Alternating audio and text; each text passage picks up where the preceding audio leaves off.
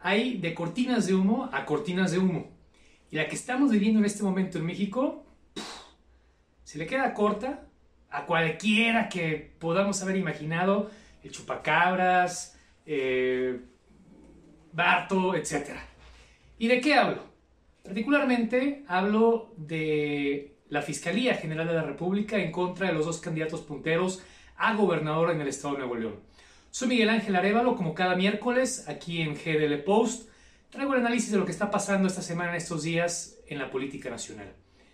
La semana pasada ocurrió el desastroso accidente en la línea 12 del tren eh, del metro de la Ciudad de México, una de las líneas eh, pues más controversiales a lo largo desde su construcción por el sobreexceso de precio, errores, accidentes y demás situaciones que bueno pues la han venido señalando como uno de los peores desastres de la Ciudad de México y bueno que desencadenaron un accidente trágico donde 26 personas perdieron la vida. Posteriormente el presidente de México, muy a su manera, lo que hace es irse a tragar garnachas al sur del país. En lugar de estar al pie del cañón con sus ciudadanos, visitar a la gente, no.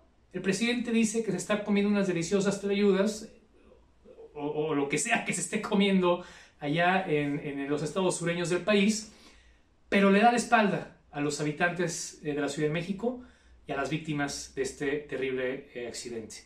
Pero ahora la cortina de humo viene que el día de ayer se anuncia que la Fiscalía General de la República iba a iniciar investigaciones en contra de los candidatos de Movimiento Ciudadano y el PRI, que son punta de lanza en el gobierno del Estado de Nuevo León. ¿Por qué? Ya nadie habla del tren, ya nadie habla del metro. Ahora todos estamos hablando de supuestos hechos delictivos que estas personas eh, supuestamente han cometido, pero lo peor es que el presidente sigue hablando en sus mañaneras de temas electorales, de temas políticos, en donde él como jefe de Estado, es el primero que se tendría que lavar las manos y no hablar, no opinar de ese tema. Es ciudadano, tiene derechos electorales, pero sobre todo es el presidente y tiene que guardar una neutralidad electoral, sea con quien sea.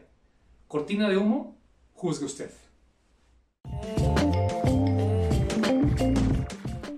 GDL Post.